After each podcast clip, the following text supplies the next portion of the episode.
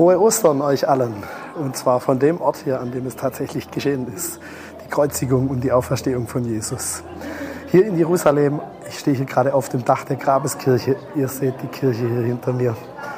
Und dieser Ort ist absolut genial, weil im Vergleich zur restlichen Kirche hier im äh, Stockwerk unter mir ist das Ganze hier nicht so überlaufen und man hat einfach ein bisschen mehr Ruhe, auch wenn hier manches los ist. Hier oben ist ein äh, kleines afrikanisches Kloster von Mönchen, die irgendwann ihre Steuern nicht, unten nicht mehr zahlen konnten und dann rausgeflogen sind und jetzt äh, hier oben sozusagen wohnen. Man sieht diese kleinen Türen hier zu den Mönchszellen. Ja, Grabeskirche, Auferstehung, Ostern wie genial und wie bekannt kommt uns das doch oft vor. Und auf der anderen Seite denke ich manchmal, irgendwie haben wir wirklich verstanden, was es bedeutet, was hier so passiert ist mit Kreuzigung, Tod, Auferstehung. So was Wichtiges, das absolute Zentrum von unserem christlichen Glauben. Im Matthäusevangelium in Kapitel 3 ist ein interessantes Zitat von Johannes dem Täufer drin, äh, der nämlich manche äh, Zeitgenossen von ihm kritisiert und sagt, hey, wenn ihr umkehrt zu Gott, dann ist es wichtig, dass auch Frucht entsteht. Und ich glaube, das trifft auch auf Vergebung zu. Manchmal sehen wir Vergebung vielleicht nur als eine Art geistliche Disziplin, wo man irgendwie schnell eine Entscheidung trifft, die Dinge dann abhakt und versucht beiseite zu räumen. Und das ist auch nicht ganz falsch. Aber ich glaube, es ist tatsächlich nicht alles. Echte Vergebung, das bedeutet, dass wir als ganze Person damit einbezogen sind. Dass tatsächlich eben auch Frucht entsteht. Dass es hinterher auch wirklich in andere Richtungen geht. Und da liegt die Herausforderung drin, in dem Ganzen, was natürlich so einfach ist, auf der anderen Seite aber auch so herausfordernd. Und damit will ich uns heute auch herausfordern an diesem Ostersonntag. Was wäre denn, wenn wir tatsächlich so richtig kompromisslos, konsequent vergeben würden? Welche Altlasten in deinem Leben wären dann vielleicht nicht mehr da? Was könnte sich verändern? Welche Freiheiten wären denn vielleicht da, wenn wir das tatsächlich machen würden? Und der Schritt ist gar nicht weit.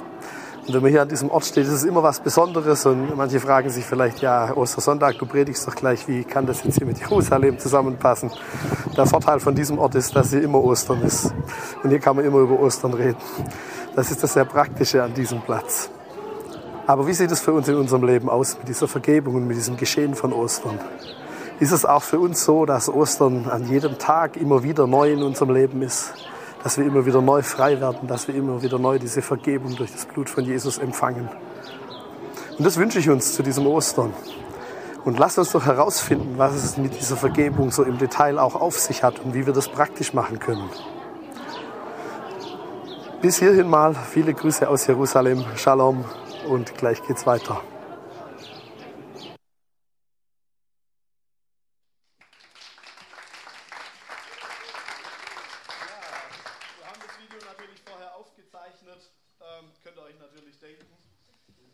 Flug wäre es doch ein bisschen teuer gewesen heute Morgen, aber und ein bisschen stressig.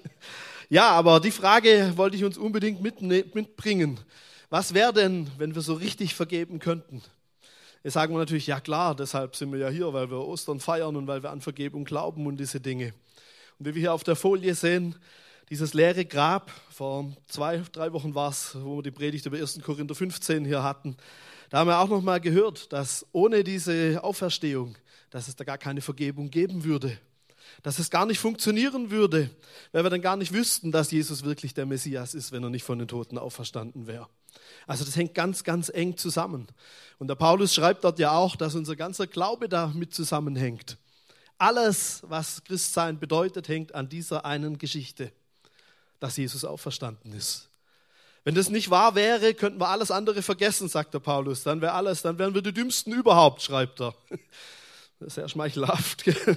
Aber wir wissen, er glaubt natürlich was anderes und wir hoffentlich auch. Aber wie sieht es aus mit dieser Vergebung? Wenn wir so überlegen, hey, vielleicht, äh, wenn man an diese Kirche auch denkt, wenn man dort so durch die Gegend läuft, dann stellt man fest, da gibt es auch ganz viel Streit zwischen Christen an diesem Ort. Eigentlich der Ort, wo es so zentral um Vergebung geht, wie wahrscheinlich an keinem zweiten Ort auf diesem Planeten, mindestens der Theorie nach.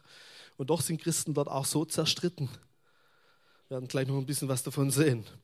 Aber was wäre, wenn wir denn völlig vergeben könnten? Was hätten wir für eine Freiheit, wenn wir das, was wir gerade auch gesungen haben, wenn das so richtig real wird in unserem Leben? Wäre doch genial, oder? So diese ganzen alten Fehler, alten Geschichten, alles, was uns irgendwie immer wieder runterzieht. wenn wir das alles loswerden würden. Was könnte es Besseres geben, oder? Die gute Nachricht ist, es ist möglich. Deshalb feiern wir dieses Ostern. Und wenn wir mal so ein Stück weiter gucken, hier seht ihr nochmal diese Grabeskirche dort in Jerusalem.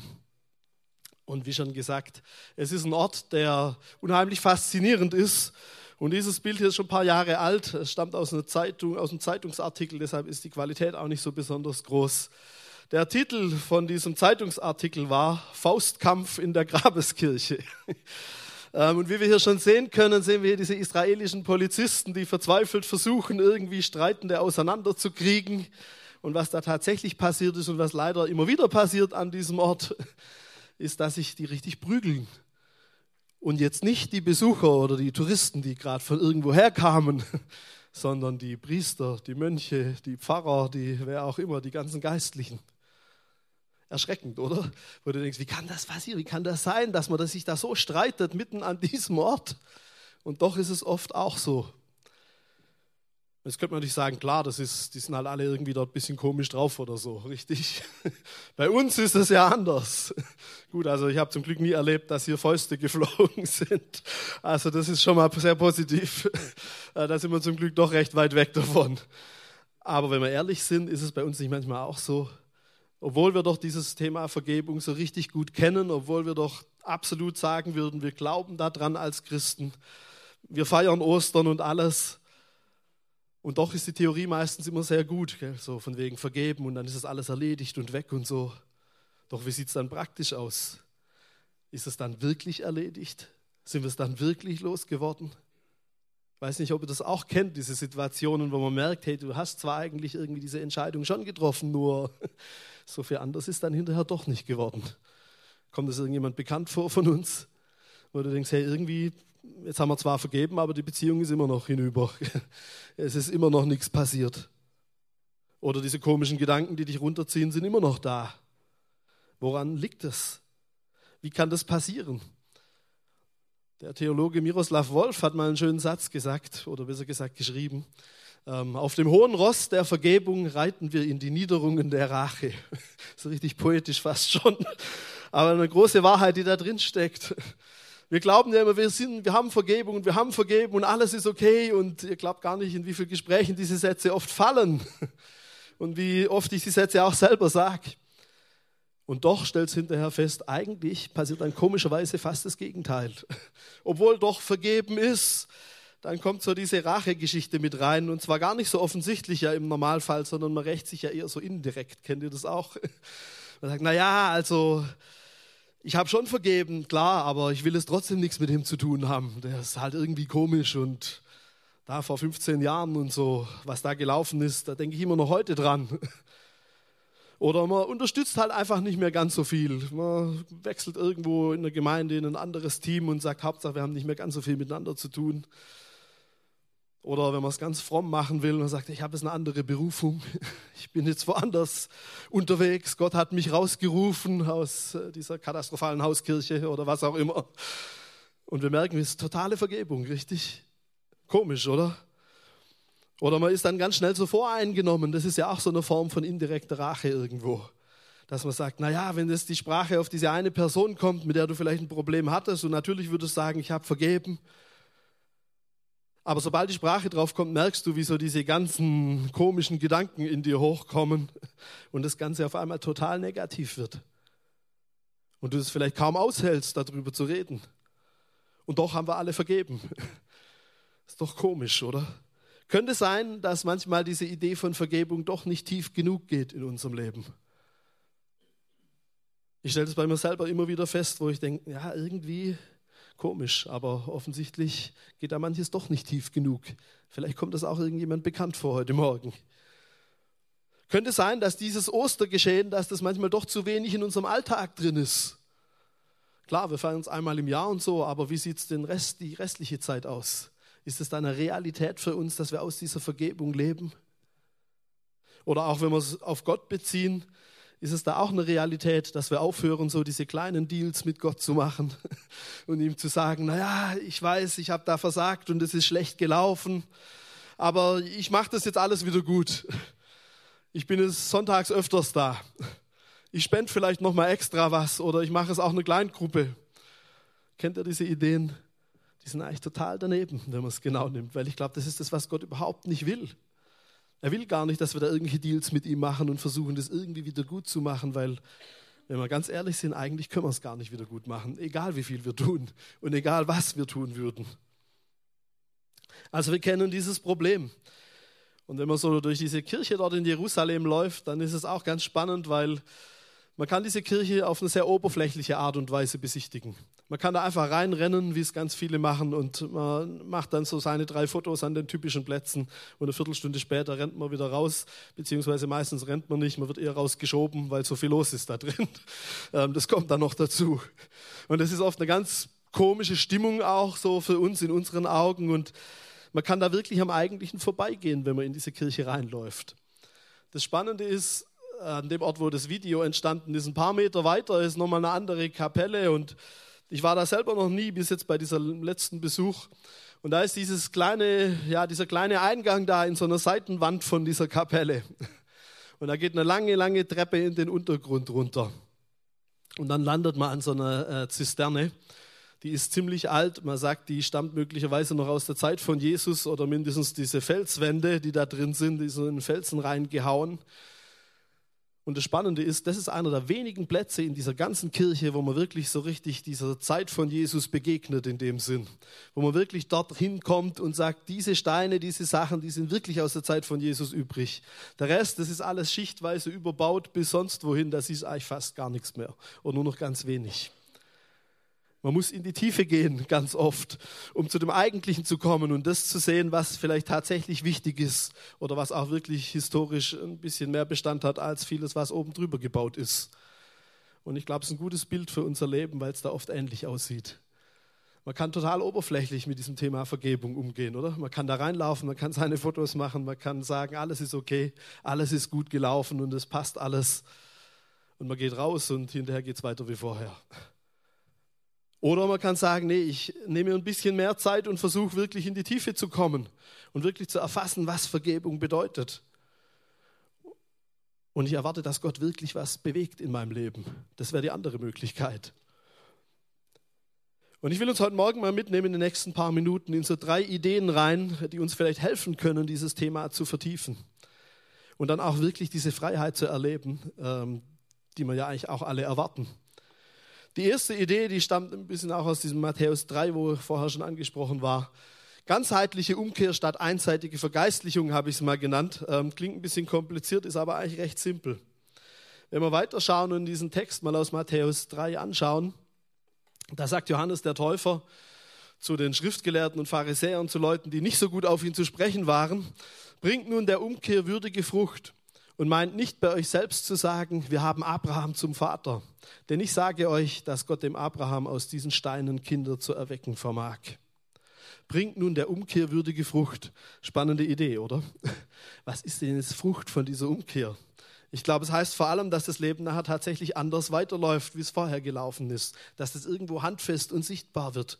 Dass es nicht nur eine theoretische Idee ist, ich glaube, bei diesem Thema Vergebung sind wir schnell dabei zu sagen, wir bringen das irgendwie mit Gott in Ordnung und das ist auch richtig und das ist auch eine gute Sache. Und wir treffen eine Entscheidung zu vergeben und das ist auch richtig und ist auch notwendig. Kommen wir gleich auch nochmal im Detail dazu. Das Problem ist doch nur, dass wir das dann so schnell oft machen und beiseite schieben und sagen, ja, jetzt ist es ja erledigt, jetzt machen wir einfach weiter und weiter geht's und andere Themen, andere Sachen. Und was passiert? Gefühlsmäßig bist du immer noch mittendrin in der Geschichte, oder? Diese eine Entscheidung hat es vielleicht nicht gleich verändert, im besten Fall schon.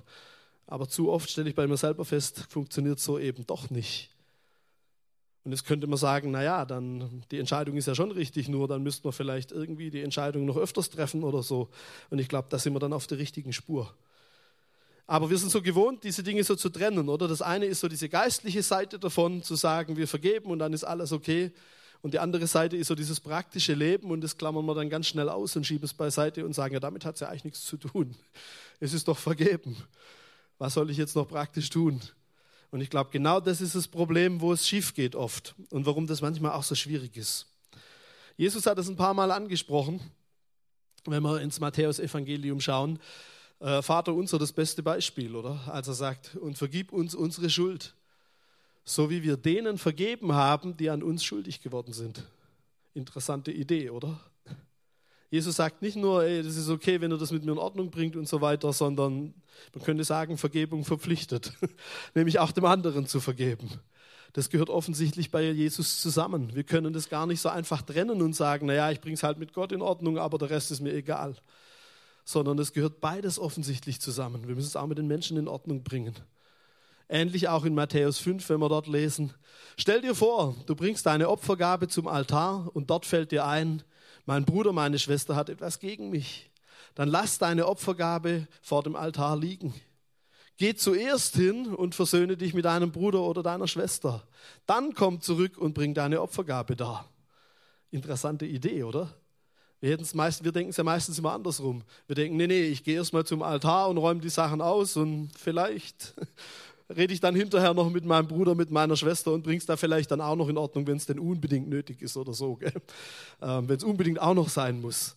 Aber Jesus sieht es genau andersrum. Er sagt, hey, es wird keine Vergebung geben, wenn wir nicht bereit sind, konkret Dinge zu verändern. Wenn nicht konkret was anders wird in dem Ganzen. Wie sieht es also für uns aus? Meine, die Pharisäer sagten, ja, aber wir sind doch Abrahams Kinder bei Johannes dem Täufer und so nach dem Motto, hey, wir gehören doch schon dazu, wir sind doch hier nicht irgendjemand, wir wissen doch, wie es geht. Warum sagst du uns das? Wir würden jetzt vielleicht nicht sagen, wir sind Abrahams Kinder, aber wir würden vielleicht sagen, na, ich habe doch schon vergeben, ich bin doch Christ, ich kenne doch diese ganze Lehre und diese ganzen Sachen und habe doch schon tausend Predigten zum Thema Vergebung gehört. Aber wie sieht es für uns wirklich aus? Was ist mit dieser Frucht in diesem Leben? Wie sieht es aus? Ist es konkret für uns? Ändern sich da wirklich auch Dinge? Passiert da was? Und wenn ja, wie kommen wir denn dahin, dass sich auch wirklich was verändern kann? Und damit kommen wir schon zu unserem zweiten Punkt. Vergebung ist ein Weg und eine Entscheidung. Ich denke, wir verstehen oft Vergebung als eine Entscheidung und das ist richtig. Das ist es absolut auch. Wenn wir sagen, hey, ich vergebe dem anderen, das ist immer der erste Schritt und es muss immer der erste Schritt sein, anders funktioniert es gar nicht. Nur ich glaube, es ist nicht, in vielen Fällen nicht der einzige Schritt. Sicher gibt es viele Situationen, wo du sagst, hey, äh, ich entscheide mich dazu zu vergeben und dann ist das Thema erledigt und dann sind es vielleicht auch nicht immer die Riesengeschichten und dann passt es auch alles. Nur ich glaube, es gibt auch Situationen, wo wir uns klar machen müssen, es ist nicht nur die eine Entscheidung, die da fällt, sondern es braucht eine gewisse Zeit. Es gibt Situationen, wo das einfach nicht so schnell passiert. Und da müssen wir uns vielleicht die Zeit geben, dass unsere Gefühle hinterherkommen, dass die sich auch verändern können. Und vielleicht ist dann dran zu sagen, erstmal gibt es auch so eine Zeit, wo wir trauern, wo wir sagen, hey, es, wir sind wirklich traurig, weil die Sachen schiefgegangen sind, weil wir Sachen falsch gemacht haben und, und, und. Aber nehmen wir uns denn die Zeit dafür? Oder sind wir so schnell immer wieder gleich woanders? Und ich glaube, da entscheidet sich vieles. Und Veränderung kann eigentlich nur dann geschehen, wenn wir als ganzer Mensch da drin sind. Wenn das nicht nur eine geistliche Entscheidung ist, sondern wenn wir auch mit unseren Gefühlen mit im Boot sind, wenn wir auch insgesamt mit im Boot sind, wenn was praktisch wird, dann verändert sich so richtig was. Und dieses Prinzip, das finden wir auch in der Bibel. Zum Beispiel im 3. Mose in Kapitel 16, da geht es um diesen Versöhnungstag, der ja ganz viel eigentlich auch mit dem Tod von Jesus zu tun hat, wenn wir so ins Neue Testament reingucken. Und da sehen wir, dass Vergebung eigentlich ein Prozess ist und nicht nur eine Entscheidung. Was war das, dieser Versöhnungstag? Einmal im Jahr gab es Vergebung für das ganze Volk sozusagen. Und es war eine richtig aufwendige Aktion, wenn man dieses ganze Kapitel 16 liest, mit einer gewissen Vorbereitung im Tempel, dann hier Opfer, da Opfer, der Priester war dann unterwegs und so weiter, zwei Ziegenböcke, den einen im Tempel geschlachtet, den anderen in die Wüste geschickt und alles nach so einem festen Ablauf. Und es war richtig Aufwand und der Gottesdienst ging quasi den ganzen Tag. ähm, interessant, oder? Natürlich, wir haben keinen Tempel mehr, wir feiern das anders, das ist auch klar. Aber die Idee dahinter zu sagen, das ist ein Prozess und das ist nichts, was jetzt nur so eine, eine kleine Entscheidung ist und dann hat sich's erledigt, ich glaube, das ist eine wichtige Idee. Und das können wir auch daraus mitnehmen. Und wenn, man, wenn im Judentum heute dieser Tag gefeiert wird, dann ist es zum Beispiel so, dass man so die zehn Tage im Voraus einfach sich Zeit nimmt, um sich selber zu prüfen und zu sagen, hey, wie sieht es in meinem Leben aus? Gibt es Dinge, die ich in Ordnung bringen sollte und so? Alles vor dem Versöhnungstag noch. Interessante Idee, oder? Was wäre, wenn wir uns diese Zeit nehmen würden? Und wenn wir wissen, Vergebung ist ein Weg. Der Petrus hat einmal Jesus gefragt und gesagt, hey, wie oft muss ich denn vergeben? Wir kennen die Geschichte. Und Jesus hat nicht gesagt, wenn du einmal richtig eine Entscheidung triffst, dann ist das Ding erledigt, fertig. nee, er hat gesagt, siebenmal, 70 Mal. Also was er sagen wollte, so oft, wie es halt nötig ist. Könnte sein, dass es manchmal doch öfters nötig ist, oder? Dass es nicht immer nur dieses eine Ding ist, sondern dass es manchmal einfach ein Weg ist. Und dann, glaube ich, ist es wichtig, dass wir da nicht die Schuldgefühle haben und uns dann sagen, naja, jetzt hätte ich doch schon längst vergeben müssen und es müsste doch schon längst erledigt sein und so weiter. Weil das ist dann ja das andere, was wieder in uns oft passiert. Sondern dann wäre es doch sinnvoller zu sagen, okay, ich gebe mir diese Zeit. Und dann sage ich vielleicht nicht sofort, ich vergebe und alles, sondern vielleicht brauchst du dann einfach mal ein bisschen. Aber ich glaube, das ist okay und das ist sogar gut und sinnvoll. Und manchmal nützlicher wie schnelle Entscheidungen. Nicht immer, aber manchmal schon. Also was wäre, wenn wir diese Gefühle auch zulassen können? Wenn wir diesen Schmerz vom Verlust auch aushalten? Wenn wir nicht nur gleich weitermachen und versuchen zu verdrängen? Das gleiche mit Trauer. Weil wenn wir über Vergebung nachdenken, dann dürfen wir auch wissen, vergeben heißt eigentlich loslassen. Und ich glaube, ich kann nur dann loslassen, wenn Dinge auch wirklich für mich beendet sind, oder?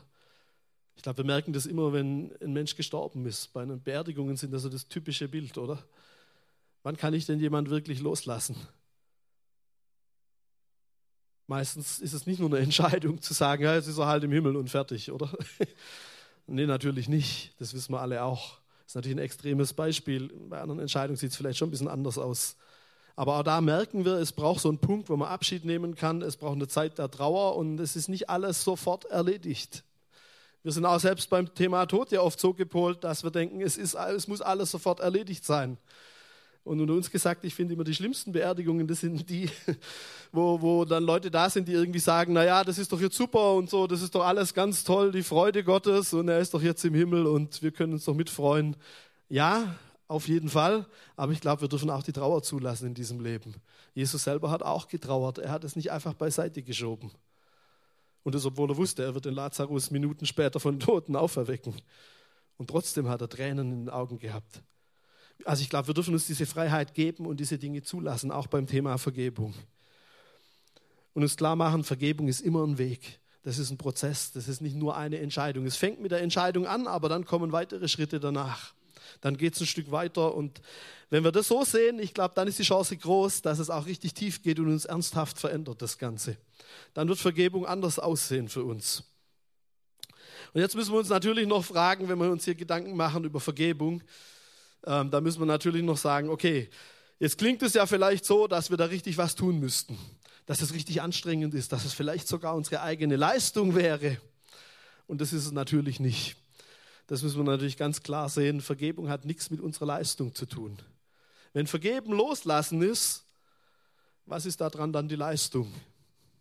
Eigentlich ist ja keine große Leistung, was loszulassen, richtig? Eigentlich ist es ein Geschenk. Und Vergebung ist grundsätzlich ein Geschenk und deshalb feiern wir ja auch diesen Ostermorgen hier. Weil wie machbar ist denn Vergebung für uns? Natürlich können wir sagen, wir entscheiden uns zu vergeben, richtig? Aber heißt das deshalb, dass es dann gleich funktioniert? Eigentlich ist es doch ein Geschenk von Gott, wenn das überhaupt funktioniert oder wenn wir überhaupt in dem Zustand sind, dass wir sagen können, wir vergeben. Das geht doch gar nicht so einfach in manchen Situationen. Da gibt es doch Themen, die sind so schwierig, da ist eigentlich ein Wunder, dass man überhaupt vergeben kann, dass es überhaupt machbar ist. Oder auch Gott gegenüber, je nachdem, was du in deinem Leben erlebt hast. Vielleicht gab es da Dinge, die richtig schwierig auch waren und wo du dich bis heute fragst, wo war denn Gott in dieser Situation? Und dann zu sagen, ich lasse das los, da gehört schon einiges dazu, oder? Und das ist immer ein Stück weit ein Wunder. Von daher vergeben, wir können das gar nicht wirklich machen. Wir können natürlich vergeben, weil er uns vergeben hat. Das ist mal die Ausgangsbasis davon. Und dann, wenn wir weiter reinschauen, auch in die Bibel, dann stellen wir fest, Vergebung hängt biblisch gesehen natürlich immer mit diesem Opfergedanken zusammen. Meine, Jesus stirbt am Kreuz als das große Opfer für alle unsere Schuld. Da kommt es natürlich auch schon mit durch. Und wenn wir uns über Opfergedanken machen, dann äh, kommen wir eigentlich gar nicht an einer Geschichte in der Bibel vorbei. Die steht im 1. Mose in Kapitel 22. Wer sich jetzt fragt, was da steht, ist Abraham, Isaak. Und der Abraham bekommt diese komische Anweisung von Gott, dass er seinen eigenen Sohn opfern soll. Ganz schräge Geschichte eigentlich. Und Gott will ihn wie auch immer auf die Probe stellen oder wie man das immer verstehen soll. Aber er sagt zu ihm, hey, nimm deinen Sohn, geh in dieses Land Moria und dort wirst du ihn opfern. Wow, Den Sohn, auf den er so ewig lange gewartet hatte, diesen Sohn der Verheißung, der ja an sich schon ein Wunder war, dass es ihn überhaupt gegeben hat. Was macht Abraham? Der redet noch nicht mal mit seiner Frau, sondern der zieht los. Wow. Was danach für Gespräche zwischen Abraham und Sarah liefen, ich weiß es nicht, aber ich schätze, es war nicht so einfach. Beziehungsweise wir wissen sogar, Sarah ist kurz danach gestorben, ähm, wo auch immer da der Zusammenhang ist. Aber das ist auch ziemlich schräg. Jedenfalls, Abraham ist dann unterwegs dorthin, es war drei Tage Reise auch noch. Ich will nicht wissen, wie das gedanklich lief, drei Tage lang und du weißt, was da kommt und furchtbare Geschichte eigentlich. Und dann sind sie dort an diesem Ort, auf diesem Hügel, auf diesem Felsen und der Abraham hat schon alles vorbereitet, hat den Isaac da festgebunden und äh, hat schon das Messer in der Hand und in allerletzter Sekunde quasi erscheint ein Engel und greift ein und sagt, hey, stopp. Abraham, tut es nicht, ich habe genug gesehen. Und dann ist nebendran im Gebüsch so ein Ziegenbock, so ein, so ein Widder und da, äh, den nimmt er dann und opfert ihn als Ersatz für den Isaak. Stellvertretend. Wir ahnen schon, wo die Geschichte irgendwann endet, oder? Und das Krasse ist, wenn man diese Ortsbeschreibung auch sieht, dieses Land Moria, der Tempel, der stand nachher auf dem Berg Moria, interessanterweise. Und die Geschichte ist eigentlich die, die dem zugrunde liegt, wo der Tempel gebaut wird am Ende. Das ist eigentlich das Grundprinzip von jeder Form von Opfer in der Bibel. Deshalb wird diese Geschichte auch an diesem Versöhnungstag zum Beispiel gelesen. Und was passiert da? Jetzt könnte man sagen, Abraham hat ja dann diesen, diesen, äh, diesen Ziegenbock da geopfert. Wirklich? Den hat er ja gar nicht mitgebracht, oder? Den hat Gott ihm doch geschenkt. War das dann das Opfer von Abraham? Ich würde sagen, eigentlich nicht, genau genommen. Es war was, was Gott ihm geschenkt hat und was er ihm im Endeffekt wieder zurückgegeben hat durch dieses Opfer. Könnte sein, dass Opfer grundsätzlich so funktioniert. Dass wir immer denken, das ist eine Riesenleistung und die Hingabe und ich opfer hier meine Zeit und all diese Dinge und so. Ja, natürlich, nur wer hat dir denn diese ganze Zeit gegeben? Wo kamen die denn her? Wer hat denn dafür gesorgt, dass du diese Möglichkeiten hast? Ich glaube, es waren nicht wir, richtig? Das ist eigentlich ein Geschenk, wenn man es genau nimmt. Und Opfer, das Grundprinzip ist letztendlich doch immer das, dass wir so einen Teil von dem, was Gott uns geschenkt hat, dass wir das ihm zurückgeben. Mehr ist es ja eigentlich nicht. Und wenn das so ist, dann hat es doch überhaupt nichts mit unserer Leistung zu tun, richtig? Das war doch gar nicht die Leistung vom Abraham, der große Glaubensheld. An manchen Stellen war er alles andere als ein Glaubensheld, abgesehen davon. Das war ja gar nicht sein Opfer, das war gar nicht das, was er irgendwie investiert hatte oder so, sondern es war eigentlich ein Geschenk. Und diese Idee dieser Stellvertretung, die kommt natürlich dann später auch durch in der Bibel und natürlich ganz stark bei Jesus. Und viele tausend Jahre später, an der, fast am gleichen Ort, nicht ganz, ein paar hundert Meter weiter würde man sagen, aber mindestens in der gleichen Gegend, passiert eigentlich die Geschichte nochmal, wenn man so will. Da ist der himmlische Vater, der seinen Sohn dann tatsächlich ans Kreuz schickt. Der stirbt stellvertretend für die Schuld von jedem Einzelnen von uns. Und es gibt ganz viele Parallelen in diesen beiden Geschichten. Der Isaak trägt das Brennholz hoch auf den Berg, Jesus trägt nachher sein Kreuz und viele andere Punkte, die da erstaunlich ähnlich sind. Und was sagt uns denn das, dass Jesus am Kreuz gestorben ist, dass er von den Toten auferstanden ist? Das hat ja nichts mit unserer Leistung zu tun, richtig? Das ist eigentlich ein Geschenk. Das ist ein einziges großes Geschenk, diese ganze Geschichte. Wir können das nicht irgendwie machen, wir können das nicht tun, wir können das nicht verdienen. Es ist völlig unverdient. Und ich glaube, Vergebung ist grundsätzlich unverdient. Wir hätten es nicht verdient. Aber er ist für uns gestorben. Er hat es möglich gemacht. Und wenn Vergebung dieses Geschenk ist und wenn sie völlig unverdient ist, dann ist es trotzdem noch ein wichtiger Punkt, dass wir natürlich auch umkehren. Wie gesagt, Vergebung verpflichtet auch in irgendeiner gewissen Weise, dass wir auch was ändern, dass auch was passiert. Das gehört dann auch mit dazu. Aber das hat nichts mit unserer Leistung zu tun. Das ist nicht die Idee zu sagen, dass wir dann irgendwas tun müssten und bringen müssten und können müssten. Nee, überhaupt nicht. Wenn wir so diese, diese Kreuzigung nochmal anschauen, ich habe ja den Text mal mitgebracht aus dem Lukas-Evangelium. Und das Krasse, wenn wir das so lesen, ist ja, ich lese es jetzt nicht alles, aber ihr kennt auch die Geschichte, ihr seht sie vorne auch. Jesus wurde ja nicht alleine gekreuzigt. Links und rechts von ihm diese zwei Verbrecher heißt es in den biblischen Texten, die damit gekreuzigt wurden. Und dieser eine, der, der kommt mit Jesus ins Gespräch, so in diesen letzten Minuten sozusagen, als das Leben von ihnen beiden irgendwie zu Ende geht. Und er sagt Jesus dann, hey, ich weiß, dass wir aus gutem Grund hier hängen. Wir haben tatsächlich viele schlimme Fehler gemacht. Aber ich weiß, dass du unschuldig bist. Und dann kommt dieses Gespräch so und, und dann sagt er zu Jesus, hey, denk doch an mich wenn das hier rum ist, wenn du in dein Reich kommst. Und damit drückt er natürlich auch irgendwie seinen Glauben an diesen Jesus aus, wenn er sagt, hey, wenn du in dein Reich kommst. Und was passiert dann? Jesus stirbt, irgendwann der andere auch, das wird uns gar nicht so richtig berichtet, aber mit Sicherheit eben auch. Stellen wir uns vor, wie würde das aussehen im Himmel nachher, wenn wir irgendwann, wenn wir irgendwann im Himmel vielleicht diesen Verbrecher dort treffen, mit ihm ins Gespräch kommen und ihn fragen würden, hey, wie hast du das eigentlich geschafft, hier reinzukommen? Wie hat es funktioniert? Wie war das möglich? Weil wenn wir uns überlegen, der hat ja nichts, der, der, wusste wahrscheinlich nicht viel von Jesus, also ein bisschen was offensichtlich schon, sonst hätte er nicht gesagt, wenn du in dein Reich kommst. Aber der war ja nie in der Gemeinde, wenn wir so es auf heute beziehen würden. Der hat nie ein Grundlagenseminar gemacht. Der wurde mit Sicherheit auch nie getauft. Der hatte nicht viel. Der hat wahrscheinlich auch kaum was gewusst. Wir wissen gar nicht, ob er wirklich seine Bibel gelesen hat. Das wissen wir auch nicht. Vielleicht irgendwann mal früher oder so. Aber sicher nicht so aktuell, weil sonst wäre er sicher nicht an diesem Kreuz gelandet, hätte er das ernst genommen. Abgesehen davon. Was würde der uns antworten? Was würde der uns sagen, warum er hier ist? da wäre nichts, wo er sich irgendwie drauf beziehen könnte, wo er sagen könnte, hey, mein Glaube, ähm, mein Einsatz für die Kirche, mein gutes Leben oder was auch immer. Das, da war nichts. Er könnte eigentlich nur eine Sache sagen, wenn wir es genau nehmen. Nämlich derjenige, der hier am Kreuz neben mir hing, der hat gesagt, dass ich mit ihm ins Paradies komme. Und das ist alles. Ich glaube, das führt uns vor Augen, was das für ein Geschenk ist, diese Vergebung. Was für ein riesiges, unverdientes Geschenk. Wir haben nichts, was wir dafür tun könnten. Und doch schenkt uns Gott alles mit diesem Jesus.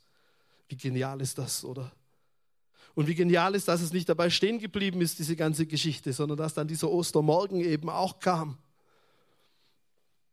Dass Jesus von den Toten auferstanden ist dass die Geschichte weitergeht, dass es nicht nur dabei stehen bleibt, dass uns die Schuld vergeben ist, sondern dass Jesus von den Toten aufersteht und uns eine richtig geniale Zukunftsperspektive gibt. Wir haben es heute Morgen schon ein paar Mal gehört, vorhin auch in den prophetischen Worten, dass er der Erste ist, der mit diesem ewigen Leben schon angefangen hat.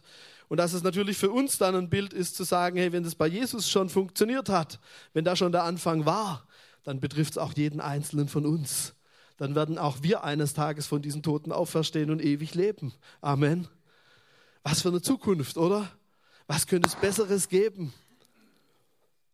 Und wenn wir nochmal über diese Vergebung nachdenken, im Römerbrief in Kapitel 8, da schreibt der Paulus auch nochmal was sehr Spannendes, als er sich auf diese Auferstehung bezieht und sagt, der Heilige Geist, der Jesus von diesen Toten auferweckt hat, der wohnt auch in uns. Wow. Was für eine Aussage, oder? Überleg mal, der Heilige Geist, der Jesus von diesen Toten auferweckt hat, was für eine Kraft muss da drin sein? Wie gewaltig. Und er sagt, derselbe Heilige Geist, der wohnt auch in uns. Wow. Natürlich, er bezieht es dann auf die zukünftige Auferstehung, auch klar. Aber ich glaube, das ist nicht alles. Sondern wenn das der Fall ist, dann haben wir doch auch die Kraft zu vergeben. Könnte das sein, oder? Dann müsste es doch möglich sein, dass wir diese Freiheit in Jesus erleben durch seine Auferstehung, durch diesen Heiligen Geist, der in uns lebt. Was für eine Perspektive, oder? Und dieses ganze Ostern, das ist auch ganz eng mit diesem Passafest verknüpft, auch schon das Abendmahl und ähnliches und so, da haben wir auch schon manches drüber gehört, auch in den letzten Wochen.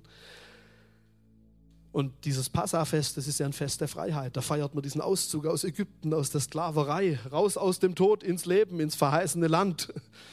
Und das ist auch Ostern dass wir frei werden, dass wir da reinkommen in Gottes Pläne, dass wir Dinge loslassen können, dass wir diese Kraft von dieser Auferstehung ganz direkt persönlich in unserem Leben erleben. Dass dieses Ostern dann tatsächlich nicht nur ein Ereignis einmal im Jahr ist, sondern dass dieses Ostern dann immer wieder neu jeden Tag in unserem Leben ist. Dass wir es immer wieder neu erleben. Deshalb feiern wir auch Abendmahl, also wenn wir es feiern, mindestens ab und zu. Das, aber das ist ja nicht das Einzige. Aber was wäre, wenn wir dann tatsächlich vergeben könnten? Wenn wir diese Freiheit erleben, die Gott für uns hat? Wenn die Dinge tiefer gehen, als sie vielleicht vorher gegangen sind? Wäre das eine gute Idee? Was meint ihr so? Wäre das, wäre das was, wo wir wirklich wollten? Wo Gott uns verändern dürfte, oder? Wie super wäre das, wenn wir, wenn das auffällt, wenn das auch nach außen hin auffällt, wenn die Leute merken, hey, das sind, das sind Leute, die glauben an diesen Jesus und die sind überhaupt nicht perfekt, die machen eine Menge falsch und die machen eine Menge Fehler, aber die leben aus dieser Vergebung raus. Die können loslassen, die können ihre eigenen Fehler loslassen und die von anderen. Was wäre das für ein Bild nach außen? Ich glaube, das würde richtig viel bewirken oft und ich sehe auch oft, wie viel das schon bewirkt. Aber lasst uns doch diese Herausforderung mitnehmen, auch an diesem Ostern. Und vielleicht können wir noch mal zusammen auch aufstehen und noch einen Moment ins Gebet gehen. Und noch mal ganz praktisch so eine Zeit auch nehmen, wo wir sagen, hey, vielleicht gibt es ja Dinge, die wir auch mitgebracht haben, die wir loslassen wollen, auch gerade an diesem Morgen. Oder auch Sachen, wo du sagst, hey, da brauche ich diese Kraft von dieser Auferstehung ganz neu in meinem Leben. Vielleicht ist da manches verloren gegangen und vielleicht habe ich es auch schon gar nicht mehr so richtig geglaubt, dass Gott da noch was tun kann in der Situation. Aber wenn, wenn dieser Heilige Geist Tote auferweckt, dann kann er auch ein paar andere Sachen tun, da bin ich überzeugt davon. Dann gibt es da nichts, was zu groß wäre für diesen Gott, oder? Wenn das möglich ist, dass Tote wieder lebendig werden, hey, was ist da noch möglich in unserem Leben?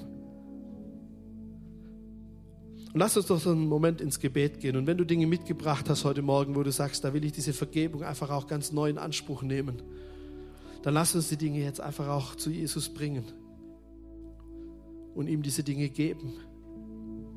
Und vielleicht ist es, wie vorhin schon gesagt, so diese erste Entscheidung, einfach mal damit anzufangen. Und vielleicht ist es dann ein Weg, der beginnt, auf dem Gott dich Stück für Stück weiter verändert und dir hilft, dass du tatsächlich diese Dinge los wirst. Und Jesus, du siehst jetzt, wie es uns damit geht, Herr. Du siehst diese, diese vielen Themen, wo wir oft über Vergebung reden, aber wo Vergebung nicht immer so konkret ist in unserem Leben. Wo wir deine Kraft brauchen. Wo wir einfach auch deine Veränderung brauchen, Herr. Herr, du kennst diese Dinge, die wir mitbringen und mit uns auch herumschleppen und rumtragen, Herr, die uns manchmal auch so versklaven, wo manchmal so viel Tod da ist in unserem Leben, obwohl wir es eigentlich gar nicht wollen, wo wir die Freiheit suchen, aber sie nicht immer finden. Herr, du kennst diese Situationen und danke, dass wir die heute Morgen zu dir bringen dürfen. Und nimm dir doch einfach persönlich auch so einen Moment Zeit. Und wenn es da Dinge gibt, die du Jesus sagen willst, dann sag es ihm doch in deinen eigenen Worten. Einfach so, wie es dir auf dem Herzen ist. Muss man gar nicht irgendwie besonders formulieren, das geht ganz einfach. Dann gib ihm doch diese Dinge, diese Situationen oder diese Menschen, diese Beziehungen, was es auch immer sein mag, was dich da beschäftigt. Dann gib es ihm ganz bewusst und lad ihn doch ein, dass er daran wirken kann, dass er Dinge verändern darf.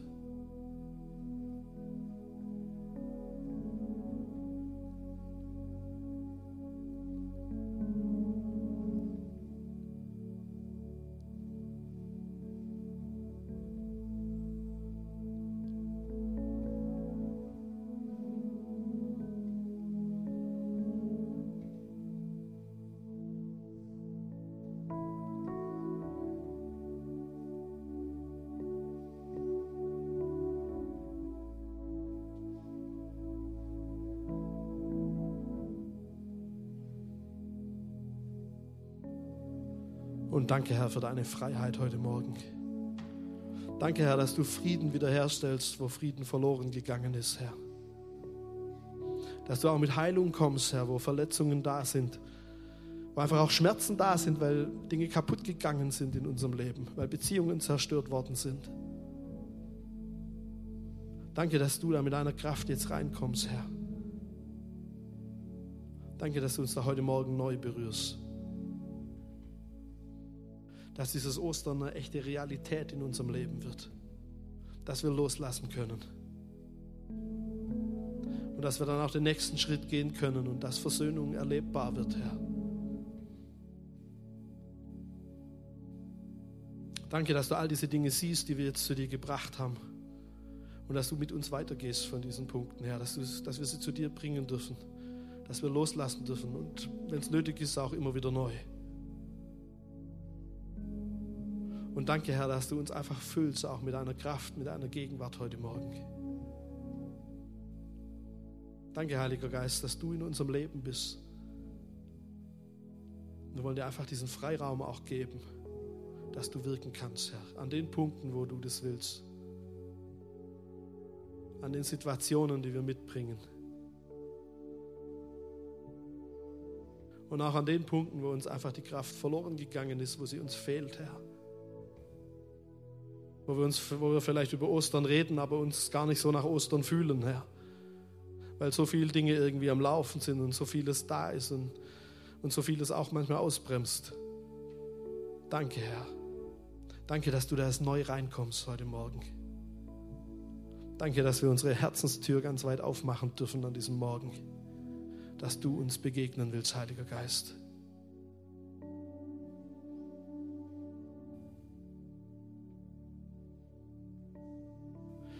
Und lass es uns doch so machen, wenn wir jetzt gleich auch nochmal ein Lied singen und Gott nochmal anbeten. Dann mach das doch zu einem ganz bewussten Gebet, wenn dir das wichtig ist und sag ihm einfach, Herr, meine, mein Herz ist offen. Du sollst es tun dürfen, was du willst. Du sollst es reden dürfen, was du willst. Und ich will diese Auferstehungskraft ganz neu erleben heute Morgen in meinem Leben.